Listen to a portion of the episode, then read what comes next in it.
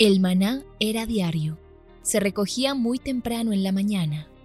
Cada uno recogía según su necesidad y se recogía por familias. Muy pero muy buenos días. Bienvenidos a este tiempo devocional donde nos levantamos a buscar a Dios, su presencia y su palabra en la vida de cada uno de nosotros. Maná, el alimento espiritual diario que no puede faltar en nuestras vidas. Conduce Carlos Ríos.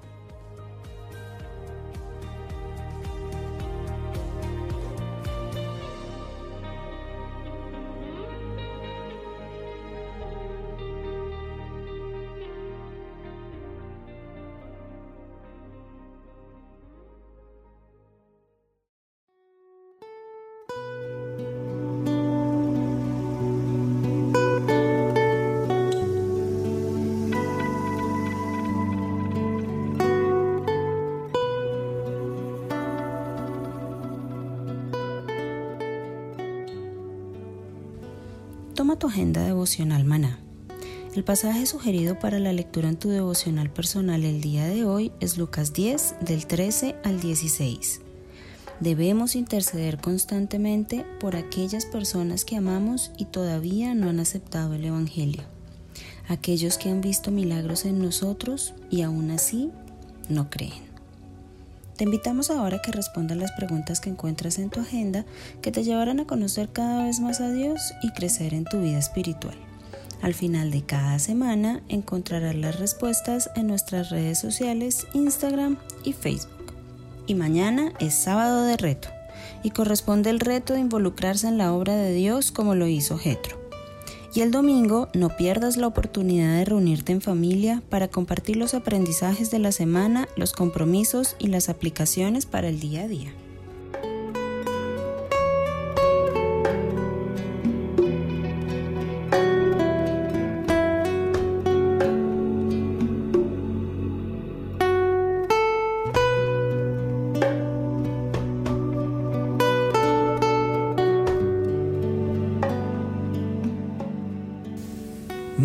Buenos días, queridos oyentes. Bienvenidos a este tiempo devocional donde nos levantamos a buscar a Dios, su presencia y su palabra en la vida de cada uno de nosotros. Bienvenidos a este espacio llamado Maná, fuente de bendición y salud espiritual para todos aquellos que se acercan.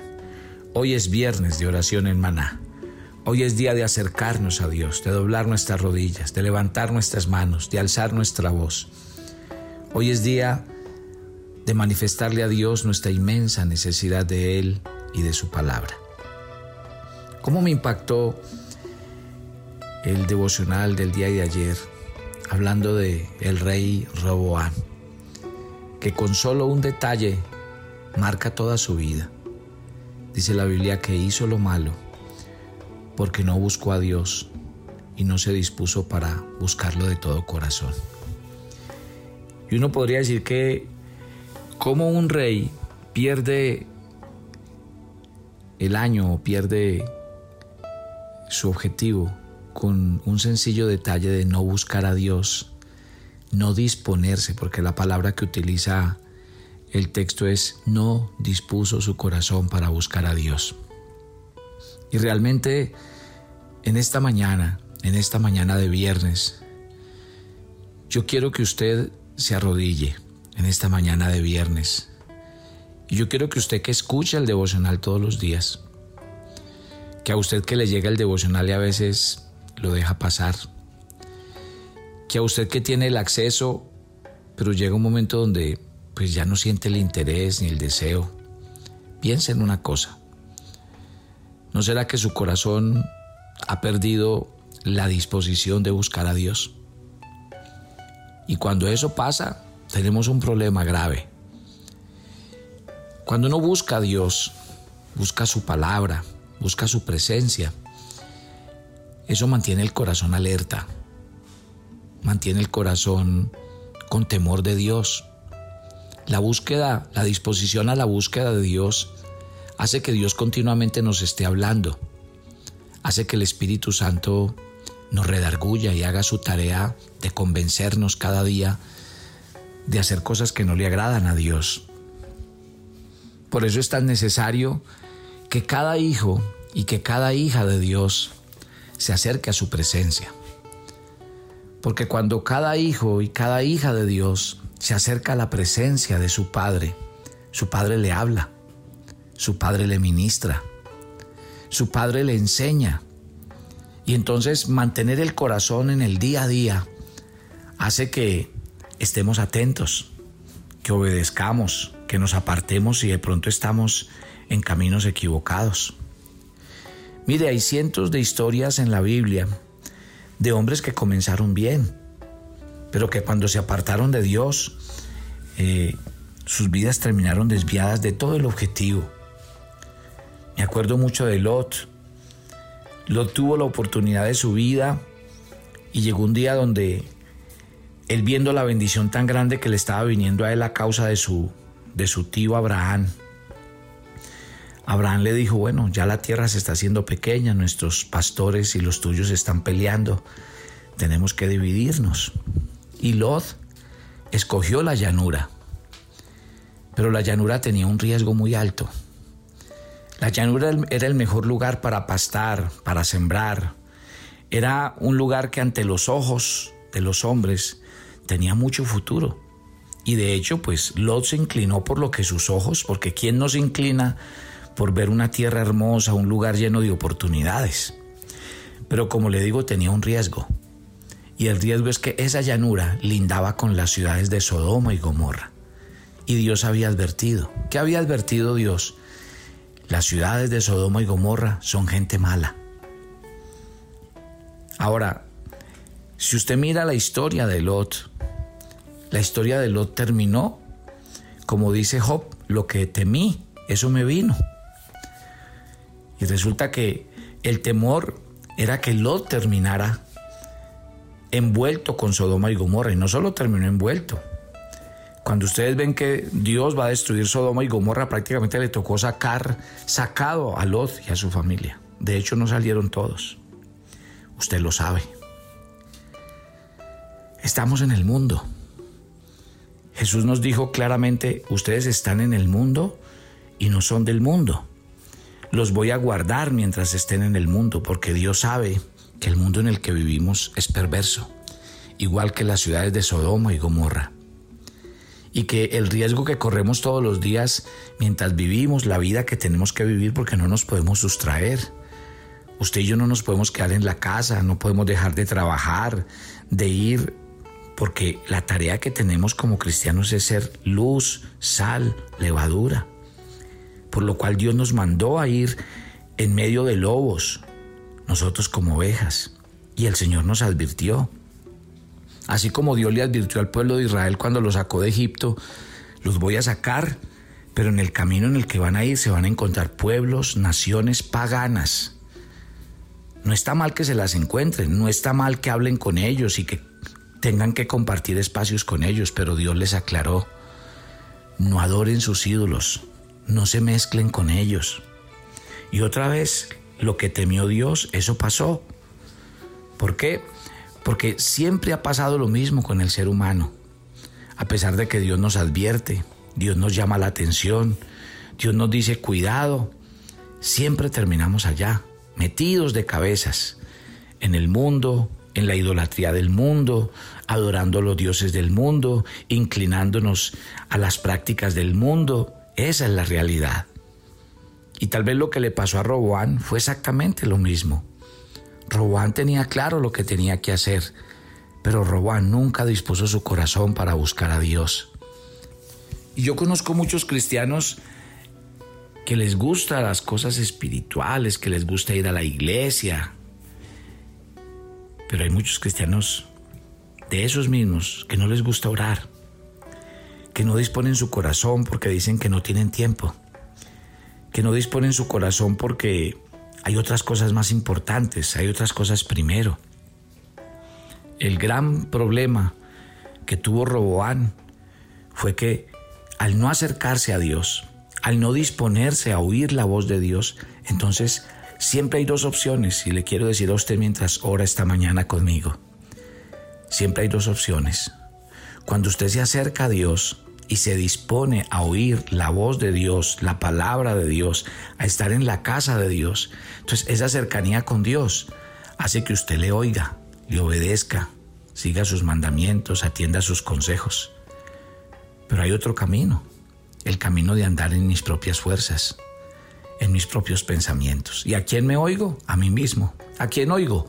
Lo que le pasó a Roboán. Roboán, cuando fue a comenzar su reinado, llamó a los ancianos y les dijo, ¿qué tengo que hacer? Y los ancianos le dijeron, sírvale al pueblo, quítele el yugo que les dejó su papá y sea un padre para ellos y la gente lo va a honrar y lo va a querer. No hizo caso. En cambio, ¿qué hizo? Fue y le preguntó a los de su misma edad. Y los de su misma edad le dijeron exactamente lo contrario. Bueno, en el caso de Roboán podríamos decir que Roboán encontró en la voz de los ancianos la voz de Dios. Roboán encontró en la voz de sus contemporáneos la voz de sí mismo, la voz del mundo. Y siguió la voz de sus contemporáneos. Y esa fue la ruina de su reino. Y por eso nunca pudo consolidar un reino. Y desde que empezó, su reino se dividió. Si ve, ahí está la diferencia entre disponerse a oír a Dios, a buscar a Dios, a estar en la casa de Dios. Yo le invito esta mañana, yo le invito a que usted cada día de su vida disponga su corazón. Porque si usted no lo dispone, le voy a decir qué va a pasar. Se levanta tarde y no le quedó tiempo de orar. Llegó cansado por la noche y no le quedó tiempo de orar y de buscar a Dios y de acercarse a la Biblia. ¿Por qué? Porque cuando el corazón no está dispuesto, téngalo por seguro que me voy a llenar de obligaciones, me voy a entretener en otras cosas y hay otras cosas que sí me van a quitar el tiempo. Porque pasa lo que dice la escritura, donde está tu tesoro, ahí está tu corazón. ¿A qué le vas a correr tú? A lo que tú crees importante. ¿A qué le vas a sacar tiempo tú? A lo que crees que es importante. Cuando yo invito a veces a la gente a la iglesia o a alguna actividad espiritual, hay muchos que me dicen, voy a ver si me queda tiempo. Y resulta que si usted espera que le quede tiempo, tiempo no le va a quedar. Porque uno para buscar a Dios y disponerse a buscar a Dios tiene que sacar el tiempo. Tiene que agendarlo, tiene que apartarlo, porque lo tiene que considerar una prioridad en su vida. Mientras oras esta mañana, yo te pregunto, ¿estás en la casa de Dios? Haciendo esta oración estás en la presencia de Dios. Deja que Dios esta mañana defina cuáles son las prioridades de tu vida. Deja que Dios esta mañana te diga cuán importante para ti es este tiempo en el que estás. ¿No será que estás orando y estás manejando? ¿No será que estás orando y estás cocinando? ¿No será que estás orando y estás haciendo otra cosa? Así no funciona la oración. Jesús apartaba tiempos y cuando el día era muy ocupado, ¿sabe qué hacía? Se levantaba más temprano. ¿Sabía qué hacía Jesús por las noches? Mandaba a sus discípulos a dormir y él se quedaba toda la noche orando. ¿Sabe qué hizo Jesús en el momento más definitivo de su vida, cuando tenía que ir a la cruz, ir al jardín de Getsemaní y arrodillarse y decirle, Padre, en mis fuerzas no soy capaz? Eso significa disponerse a buscar a Dios. Disponerse a buscar a Dios significa sacar el tiempo, significa apartar el espacio, significa que realmente Dios es una prioridad en mi vida. Yo pregunto hoy, mientras oran conmigo esta, esta mañana, ¿cuántas familias tienen como prioridad a Dios? No me responda, porque estamos orando, no me responda pero simplemente le voy a dar a entender cuán importante es Dios en su casa. Oran juntos, separan tiempos para orar en, familia y para leer la Biblia juntos. Se reúnen de vez en cuando a llenar la agenda devocional entre todos, hablar y contar lo que Dios está enseñando a sus vidas y las experiencias espirituales y a contar testimonios. Con eso, usted define cuán importante es Dios para su familia. Porque a veces Lastimosamente, ¿sabe cuándo está unida la familia? Cuando hay una crisis, cuando hay un problema, cuando hay una enfermedad o cuando hay una situación. cuando lo que nos debería reunir es Dios y su palabra. La alegría de contar testimonios, de saber que tenemos un Dios que nos ama, que ha unido la familia, que nos da siempre la provisión, el sustento, todo lo que somos y lo que hacemos. ¿Cuál es el producto de la sociedad que tenemos hoy? Porque estamos en las crisis en las que estamos y porque estamos pasando la situación económica, de salud a nivel mundial, por una sencilla razón. Eso pasaba mucho en Israel. Si usted lee la Biblia, lea la escritura y encontrará que los tiempos de pánico, de crisis, de enfermedad y de dolor siempre coincidían con una etapa. El pueblo había olvidado a Dios. Se habían alejado de Él, de sus pactos, de sus promesas. Se habían alejado de su presencia. Y esa es la realidad del mundo de hoy. Porque estamos como estamos. Porque no nos hemos dispuesto en nuestro corazón a buscar a Dios. La maldad de Robán no fue que mató, asesinó. La maldad de Robán no fue... No, ¿sabe cuál fue la maldad de Robán? No disponerse a buscar a Dios, porque pasó algo. Cuando Roboán no dispuso su corazón para buscar a Dios, ¿sabe qué pasó? Dice la Biblia que todo el pueblo abandonó a Dios detrás de él. Claro, él era el rey, él era la cabeza. Y su actitud de no buscar a Dios llevó a que todo Israel hiciera lo mismo. Esa es mi gran preocupación con los padres de hoy. Esa es mi gran preocupación con los líderes de hoy. Que si no damos ejemplo, será imposible que algo funcione. Porque solo las cosas pueden funcionar cuando hay autoridad, cuando se enseñan y cuando se habla. Papito Dios, por eso desde Maná hemos abierto un canal los viernes para orar por eso desde Maná hemos abierto un tiempo para orar los, los lunes de 8 a 10. Por eso en, en Maná hemos abierto un canal para orar una vez por semana en ayuno. ¿Por qué? Porque sabemos de la importancia y de la necesidad que nunca nos apartemos. Que el secreto de la vida cristiana es el día a día. Oro por todos ustedes esta mañana. ¿Por qué no levantan sus manos al cielo? ¿Por qué no hacen una oración al Espíritu Santo y le dicen, Espíritu Santo, dispón nuestro corazón para buscar a Dios? Dispón nuestro corazón para darle la prioridad vital en nuestras vidas y en nuestros corazones, en nuestro diario vivir y en nuestras prioridades diarias. Que como padres seamos ejemplos de oración, de enseñanza de la Escritura y la palabra de Dios. Que como padres llevemos la batuta del liderazgo espiritual de enseñarle a nuestros hijos a buscar a Dios y a estar en su presencia. Papito Dios, oro por esta familia maná, que mañana tras mañana se levanta a oír este tiempo devocional para que tú les alimentes y les sustentes. No dejes que el corazón de ellos se aparte. No deje que el corazón de ellos se endurezca. Porque el día que eso pase, Señor, por mucho que oigan, ya no reaccionarán, ya no tomarán decisiones, ya no habrán grandes cambios, profundos cambios en su interior y en su corazón, porque solo Dios obra en los corazones dispuestos, en los corazones que se arrodillan, que se inclinan y que le dicen, Señor, no soy capaz en mis propias fuerzas. Papito Dios, como familia, todos los que oímos el devocional mañana tras mañana, aquí estamos. Nos presentamos delante de ti esta mañana, levantamos a ti nuestras manos y te expresamos nuestra inmensa necesidad de ti, de la guía, la instrucción y la dirección de tu Santo Espíritu en el día a día. Papito Dios, aquí estamos. Por favor, no nos dejes. No nos dejes solos, no nos dejes vivir la vida en nuestras propias fuerzas. Nosotros por nuestros propios medios no podemos ser proveedores, sustentadores, ser sanadores. No, es imposible. Solo la mano de Dios puede hacer esto.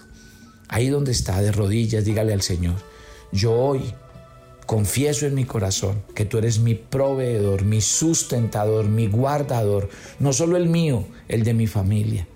Yo en esta mañana proclamo en oración que tú eres mi fuerza, mi escudo y mi fortaleza, que en ti pongo mi confianza y mi esperanza, que de ti viene mi salvación.